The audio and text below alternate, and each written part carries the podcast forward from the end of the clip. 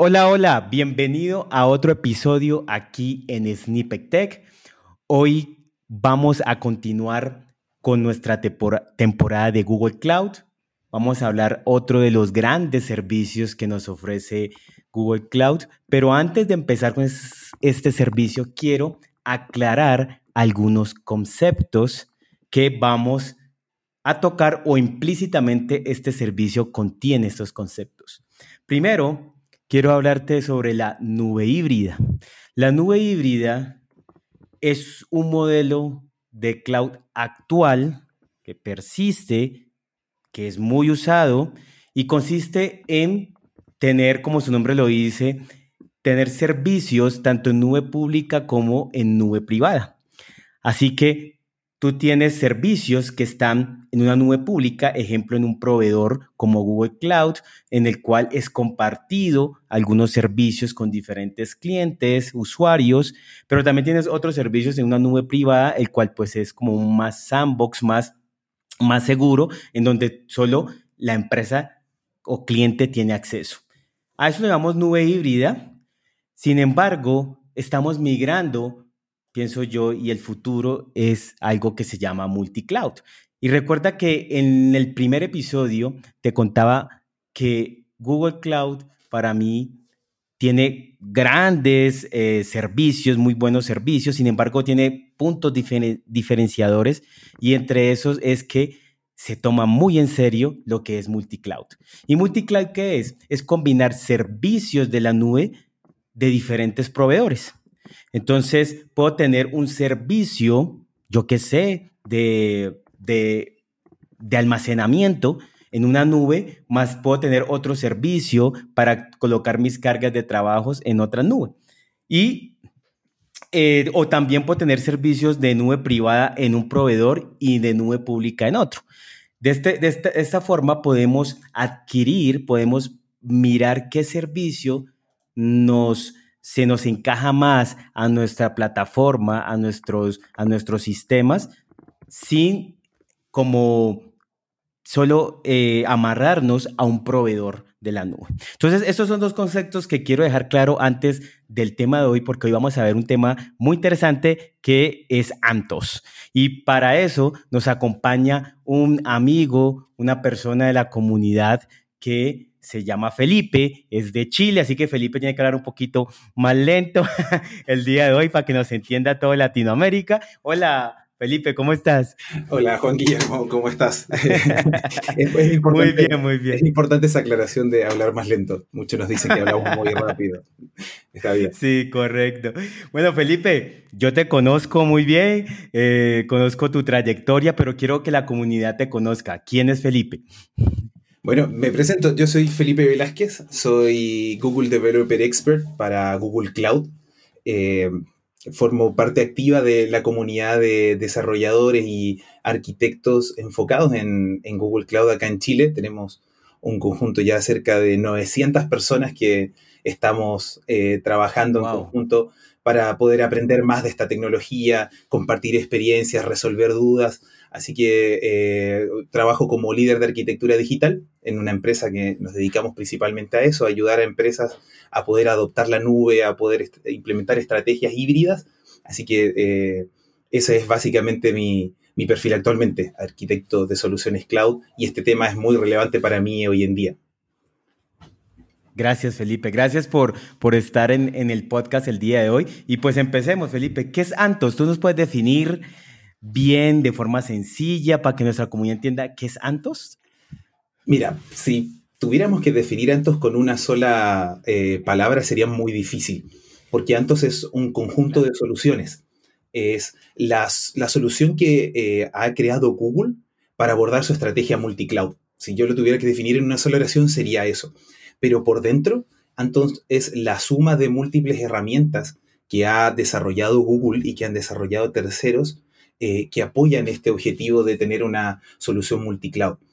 Por ejemplo, la principal y yo que considero creo que la más importante es Kubernetes. Hoy día como herramienta eh, core de, Antos para habilitar el, el, funcionamiento multicloud, creo que es Kubernetes, otras herramientas como Istio, que eh, son para hacer Service Mesh, que básicamente es la posibilidad de eh, poder ahora orquestar nuestros microservicios ya no a un nivel de infraestructura como hacemos con, con, Kubernetes, sino ya a un nivel más de aplicación, más de lógica, más de quién quiero que se comunique con quién, y así un conjunto de otras herramientas por parte de Google como temas de seguridad, temas de despliegue, que en conjunto se pueden determinar como la solución Antos, que permite que ahora no solo tengamos funcionalidades en la nube con nuestras aplicaciones, microservicios, sino que también las podamos tener on-premise, en nuestra infraestructura que ya veníamos trabajando hace un par de años, donde tenemos tal vez muy cerca de ellas nuestras bases de datos legacy, nuestros sistemas legacy, eh, y ahora vamos a tener también algo muy similar a la nube, casi en la misma infraestructura con una latencia muy, muy pequeña, pero todo administrado desde la comunidad o desde la comodidad, eh, perdón, de GCP. tal como administras un clúster de Kubernetes eh, en GCP, con la facilidad del clic, clic, clic, hoy vas a poder administrarlo eh, incluso estando on-premise. On-premise, qué bueno. Y, y, Felipe, ¿y cuándo o, por qué yo debería usar Antos? ¿En qué momento o por qué razón debería usarlo? Es una excelente pregunta. Hoy día muchas empresas tienen la intención de adoptar la nube, quieren asumir una estrategia de adopción de la nube, sin embargo no es algo que uno pueda hacer de la noche a la mañana. Y, mucho menos si eh, tu empresa ya lleva años con sus servicios, tiene eh, un core importante o tiene eh, muchos proyectos o muchos productos o soluciones que están corriendo en su on-premise, no es fácil irse a la nube.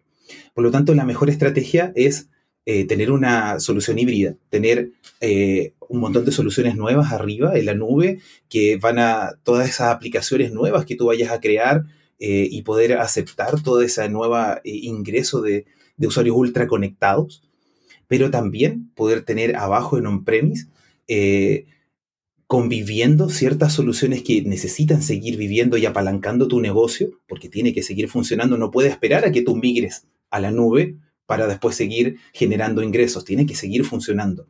Entonces tú puedes ahora, gracias a una solución como Antos, tener eh, tus soluciones on-premise, tener despliegue automático, tener eh, la posibilidad de tener microservicios, de tener eh, una arquitectura basada en microservicios con todas las prestaciones de la nube en tu on-premise, muy cerca, como dijimos en un principio, de tus aplicaciones, pero teniendo todas las ventajas que tiene la nube, de despliegues automáticos, de, control, de, monitoreo, de seguridad. Ese es el por qué hoy día de Antos y Google está apuntando muy fuerte al mundo multicloud. ellos se dieron cuenta de esto y están cada vez creando más soluciones, más propuestas de valor en este tipo de estrategias. Claro, o sea que como empresa, digamos, no conozco nada de la nube, pero tengo mi infraestructura, mis máquinas virtuales, tengo algunos microservicios y quiero empezar a migrar, entonces tomo como opción Antos y con Antos puedo como tener una nube, pero en mis servidores, ir poco a poco entendiendo los conceptos de la nube, entendiendo los servicios, lo que decías tú de servir mesh, digamos, entendiendo conceptos como serverless y demás, que nos puede brindar Antos con los diferentes como sabores que tiene y ya en cualquier momento, sin tener muchos cambios, poder ahí sí, de una forma muy suave, como soft, pasarme a la nube. Sí, estoy, estoy bien. Sí, perfecto, perfecto, excelente. Ah, bueno, entendí. Gracias. Bueno, y, Felipe, ¿y, y, trae alguna desventaja o, o, es complejo migrarse a Antos o es totalmente sencillo? ¿Tú, ¿tú qué opinas? Fácil no es, porque es una tecnología muy nueva.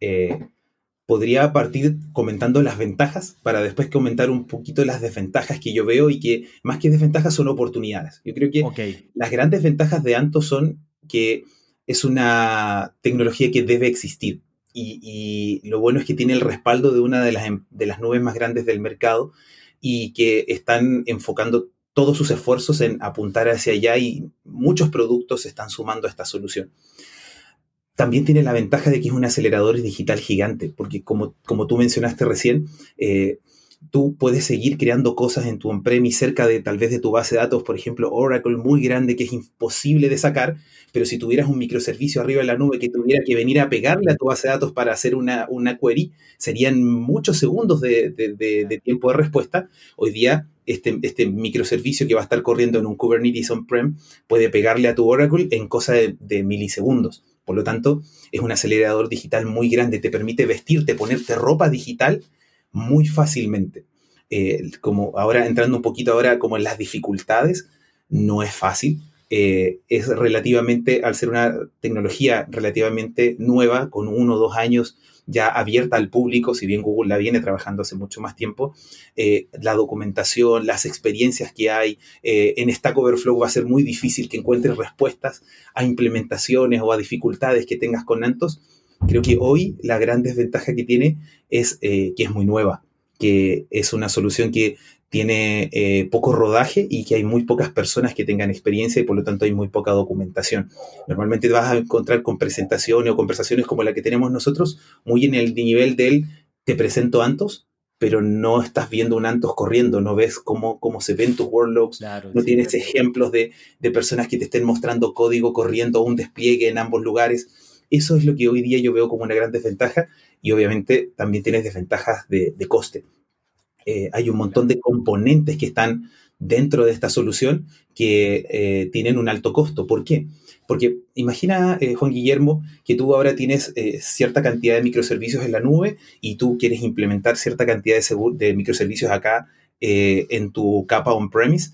La comunicación que tiene que existir entre estos dos mundos tiene que ser óptima porque si no tu solución no es viable. La latencia que tiene que existir entre estos dos mundos tiene que ser eh, la menor posible. Mínima, claro. Y para poder hacer ese tipo de cosas, no solo basta con tener tus clusters de Kubernetes en la nube, tu cluster de Kubernetes on-prem, más tu licencia de vSphere, que es la, la, que va a permitir que tú tengas tu Kubernetes on-prem legible desde GCP, sino que también tienes que invertir en un Direct Interconnect o con, en un partner interconnect que parten desde los 3.500 dólares para 10 gigas eh, por segundo. Entonces, todas esas cosas hay que tenerlas en consideración. Eh, creo que los precios de por core, por virtual CPU de Antos van a estar cerca de los 9 dólares por hora. Entonces, es básicamente eh, un costo bastante elevado y está apuntado a empresas de gran tamaño que obviamente tienen un core muy grande en, su on-premise y necesitan tener esta estrategia híbrida como parte fundamental de su solución y que obviamente apalanque su negocio para poder cubrir los costos de, una solución como esta. Claro, claro. Uy, muy, muy, muy, muy interesante lo que nos has dicho. Y es verdad lo que dices de, de la documentación. En verdad no soy, no estoy muy dedicado a esta parte como un poco más de infraestructura, DevOps y esto.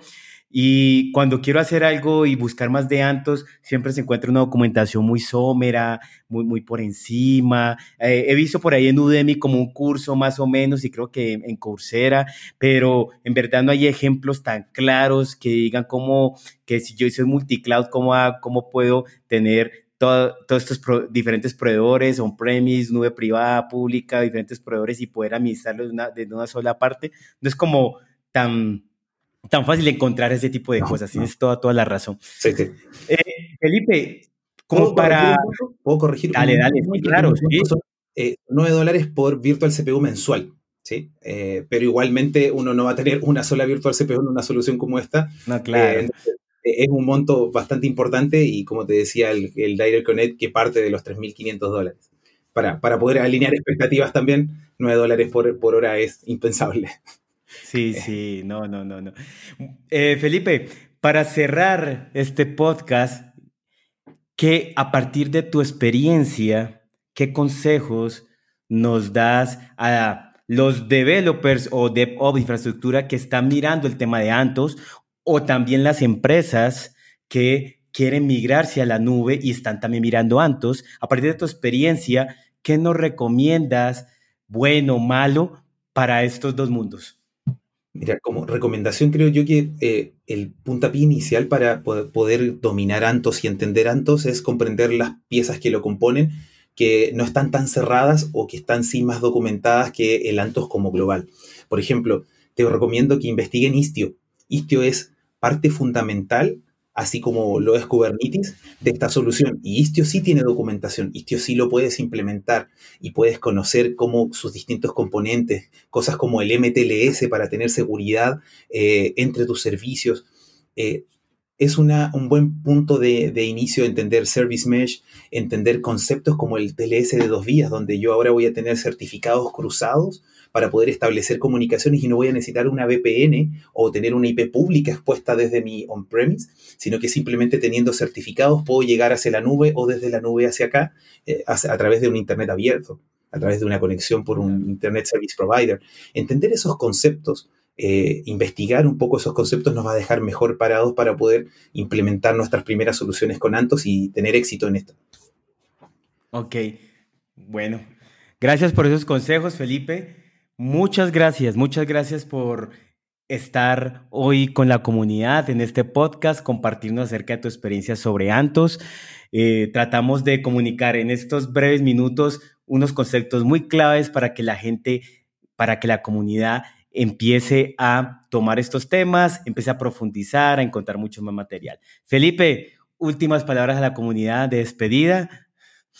Bueno, primero agradecerte a ti, Juan Guillermo, por la oportunidad de poder eh, conversar un ratito, de poder eh, también llegar a esta linda comunidad a la que tú estás llegando, agradecer el esfuerzo de difundir el conocimiento, sobre todo en español, que es algo que eh, necesitamos tanto. Sí, sí. Animarlos a acercarse a, a las tecnologías de Google ellos eh, están tratando de entregar mucho, un gran valor hacia, hacia los desarrolladores. Para ellos es muy importante no solo el cliente final, el que va a pagar por, por, los, por la infraestructura, sino también los developers. Y eso es un diferenciador a nivel de nubes. Aprovechemos que Google nos cuida, aprovechemos que Google nos entrega conocimiento, nos entrega eh, herramientas tan interesantes como esta y compartámoslas. Queremos conocimiento. Eh, si encontramos la solución a un problema, hagámosla disponible, compartamos con los demás, porque así como nosotros nos beneficiamos de estas cosas como las que estás haciendo tú, también otros se pueden eh, beneficiar de esto. Así que están invitados también a poder eh, hacer esto que, que, tú estás haciendo, Juan Guillermo, de crear contenido, de compartir